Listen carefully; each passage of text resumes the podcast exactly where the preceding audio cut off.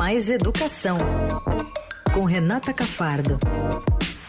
E é uma coluna extraordinária porque pede, né? Há uma crise no INEP, uma crise instalada no INEP e coloca em xeque a realização do Enem. 31 servidores do INEP pedem exoneração coletiva. A Renata Cafardo vai contar tudo pra gente a partir de agora o que está acontecendo por lá. Primeiro, deixa eu cumprimentá-la. Oi, Rê, obrigado por participar aqui extraordinariamente do fim de tarde. Oi, arrumei uma brechinha nesse meu dia que tá o caos, que a cada minuto chega o um nome de mais um servidor que, que assinou a carta de demissão, né? É uma carta que a gente deu com exclusividade no Estadão, há mais ou menos ao meio-dia e pouco. A gente é, revelou que essa carta tinha sido assinada naquele momento por 13 coordenadores, eram 13 ao meio-dia e meio. Meio-dia e meio, para você ter uma ideia, agora são 31 já. Nossa. É, Para o ouvinte entender quantos são, são o, o, INEP tem 164, pelas contas que eu fiz aqui, estou até procurando para não falar conta errada, 164 servidores que estão em, em cargos, né? Porque às vezes o servidor não está ocupando cargo algum, é um servidor que está emprestado para outra para outra outro órgão federal, né? Mas então são 164. Então os 31 já saíram é cerca o quê? de 20%, né? Já saíram, já saiu ali do INEP. E são 50 coordenadores. E, quase todos esses 31 são coordenadores, que é um cargo de mais liderança ali, né? Tem coordenador da área de logística, tem da área de, de planejamento, tem da área mesmo de, da, de que faz as questões, né? Tem, tem todos. Todas as áreas, de todas as áreas é, do INEP já saiu algum coordenador hoje. Uau. E o que está acontecendo? Eu falo. Esse era o ponto. Que, por que, que eles estão saindo, Rê?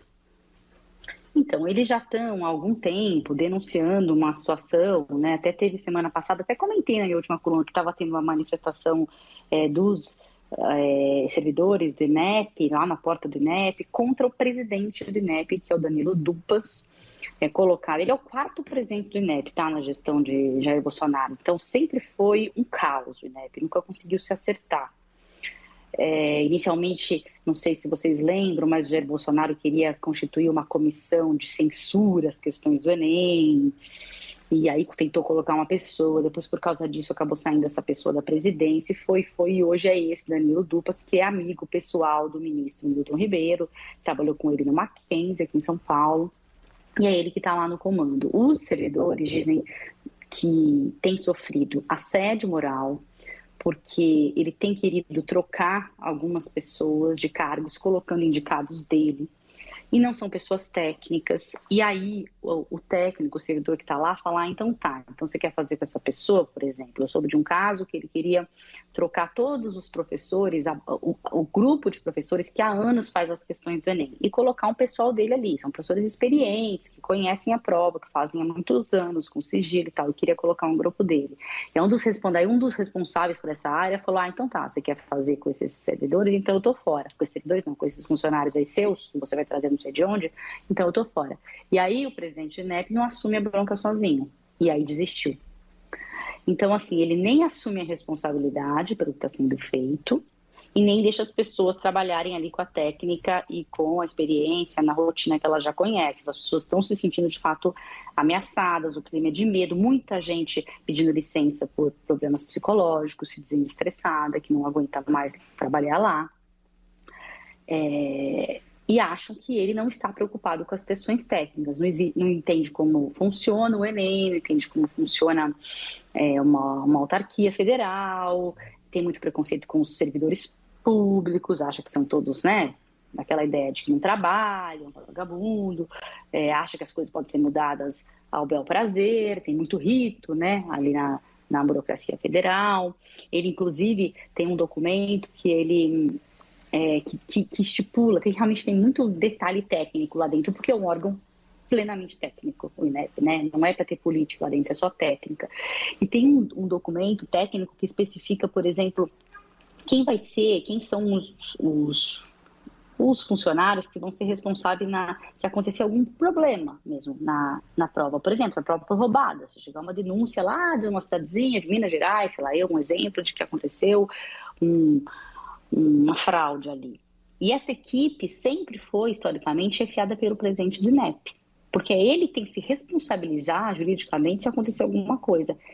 E o Danilo Dupas queria mudar isso, não queria deixar ele responsável por essa equipe aí de, de gestão de problemas, sabe? Tipo gestão de crise ali na hora. Ele queria colocar os servidores, os servidores que já estão há um tempão. Também não, eles não aceitaram, não, não querem isso. Isso também é uma das razões pelas quais eles estão saindo. Eles têm, têm medo, de alguma forma, pela minha apuração mostra, que eles têm medo de ser responsabilizados se acontecer alguma coisa e o presidente do INEP não ser o responsabilizado né? Que foi que é o cara que é o, é o chefe da coisa, né? Que, que realmente está tá ali comandando. Então, esse pedido de demissão coletivo é uma pressão para que o Danilo Dupa seja demitido. Né? Eles estão pressionando, dizendo: ah, você vai fazer sozinho o Enem, sem as pessoas que estão fazendo há anos essa prova complicadíssima para milhões de estudantes e que é daqui a 13 dias? Então faça sozinho. Aí o MEC vai ter que decidir. Danilo Dupas faz sozinho ou Danilo Tupas vai conversar, dialogar com esse grupo e tentar trazê-los de volta, né? Porque quem decide com relação ao, ao, INEP é o MEC, né? É um órgão, é uma autarquia, tem de certa forma independente do ponto de vista técnico, mas é, quem escolhe o presidente do INEP, quem decide ali é o Milton Ribeiro. A gente sabe que também na sexta-feira a, a Maria Helena Guimarães de Castro, que foi uma das pessoas que praticamente construiu o INEP, quando ela entrou lá em 1995 no governo Fernando Henrique, que hoje é presidente do CNE, do Conselho Nacional de Educação, ainda é uma educadora muito atuante, tentou conversar com o ministro, conversou com o secretário executivo do MEC, conversou com o secretário de Educação Básica, conversou com muita gente do MEC, pedindo que abrisse o diálogo, porque já havia, desde sexta-feira a gente já sabe que havia a possibilidade dessa demissão coletiva. Né? Eu estou sabendo isso desde sexta-feira, por isso que a gente deu um furo no Estadão e deu antes de todo mundo que os primeiros 13 saíram, porque é algo que veio se construindo ao longo do fim de semana. E o que o MEC fez? Nada uhum. sabendo que isso ia acontecer, é, chegaram a falar com o Danilo Dupas ele disse, não, está tudo sob controle. E nada foi para e continuou. Chegou hoje de manhã, começaram a, a, a, se movimentar, a carta pronta, cada vez mais gente assinando. Você entra no sistema do INEP, cada vez tem mais um que assina, é uma carta, né? Uma carta só que pede exoneração, assinado servidores federais do INEP, e todo mundo vai assinando, assinando, assinando, assinando, assinando, assinando. Eu quero ver como é que ele vai de fato, fazer o Enem. Então, assim, a grande preocupação hoje é como esse Enem vai ser feito daqui a 13 dias, porque são essas pessoas que entendem da logística, da aplicação, das questões de X, X opa, sigilo da prova.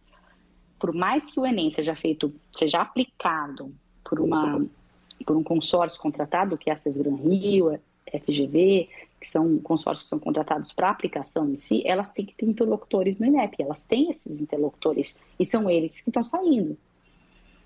O Rê, você... Então, assim, o... Diz. Não, você que acompanha de perto o Enem já há alguns anos, vários anos, é, alguma chance, você, na sua visão, da, do exame ser cancelado, adiado ou algo do tipo? É, quem tem que cancelar é o Ministério da Educação. Quem tem que cancelar é o próprio Danilo Dupas, que está dizendo que não está acontecendo nada dizendo, pelo que a gente sabe, ali é, em off, porque ele não tem nenhuma interlocução com a imprensa, ele não atende a imprensa, o ministro da Educação também não atende a imprensa, então a gente mal pode saber o que eles acham disso tudo. O INEP não responde nem oficialmente aos nossos pedidos para responder sobre esse, essa demissão, então não tem uma resposta oficial. Então o cancelamento teria que partir dele. Para mim, o que eu acho que é mais provável é que a prova aconteça e tem uma grande, para não falar nenhum palavrão, uma fraude, um, um, um vazamento, é, algo muito grave aconteça, né? Porque as pessoas que fazem esse exame, que é muito complicado, há anos, né, desde 2009, tem gente que está lá desde 2009, quando a prova virou vestibular, saiu, não vai estar tá lá. Então, para mim, a grande chance é que aconteça um grande problema aqui. Eu acho que a prova vai acontecer. Mas a que custo e quem vai estar acompanhando o dia da aplicação é muito importante, né? O dia dos dois dias da aplicação, toda a logística envolvida ali, é, nessa... essa distribuição das provas. Nessa altura do campeonato, meio que está em tese e já está tudo meio engatilhado e organizado para executar a prova, né? Sim, né? Mas no dia tem aquele gabinete de crise ali. Claro que vai ter que estar tá tratando de qualquer problema. O que faz se acontecer um probleminha ali, não Perfeito. sei onde? O que acontece, né? O que acontece se acontecer um outro ali? E depois, né? correção, divulgação, você está tá tirando todo mundo, está ah, saindo muita gente da TI, né? Nossa. Que é importante, estão tá, saindo vários da TI. Como é que como é que vai se divulgar um gabarito, né? Uma coisa bem simples sem o pessoal da TI. Uhum. Então você começa a ver que a gente não sabe o que pode acontecer. Mais uma vez, eu cubro esse negócio desde que, esse negócio, eu digo Enem, desde que ele começou a existir em 1998, eu já não cobria, vai desde 2000. Eu cubro em 2009 que ele virou um vestibular e todo ano tem problema, né? Então a gente não consegue nem prever qual é o próximo problema pode ser, porque cada um pode. A gente hoje a gente não consegue prever, mas o que eu vejo é um Enem é, com risco, com risco do que não de não ser feito, mas de acontecer uma grande porcaria, entendeu? É. Que sequer a gente consegue ser, prever. É, tá ser mal aplicado, da, da né? Técnica. É, ser mal aplicado, ter roubo, ter, ter fraude, ter gente passando cola de fora e não ter, não ter toda aquela estrutura para verificar o que está acontecendo, provas que já estão sendo distribuídas, que nesse momento já estão sendo distribuídas, onde é que elas estão essas provas, estão no, estão no depósito do Correios, mas quem que vai conversar com o Correios para elas chegarem no local de prova? Essa pessoa saiu, essa pessoa que era interlocutor com Correios, o chefe disso, foi embora. Então, como é que vai ser essa conversa com os Correios para que a prova chegue à, à, escola, onde vai ser aplicada? Com a Polícia Federal, que vai fazer a segurança nesse trajeto. A, essa pessoa que foi lá com a Polícia Federal saiu. É. Tá entendendo? Então, precisa ter essas pessoas lá dentro para que a coisa ande no dia da prova. Não anda sozinho. É. Né? Porque problemas acontecem, você tem que ter alguém ali comandando, né? Ou, Qualquer coisa acontece. grande. É. Eu já acompanhei no, no, nível micro, no nível municipal. Já acontece uma série de, de problemas no nível municipal, numa escola. Que tá uhum. uma escola. Você imagina isso em escala, escala nacional, né? É, é, de fato, você tem toda a razão. É um, é um, é um problema gerencial considerável do que poderá ser esse Enem daqui a 13 dias, é isso, Rê?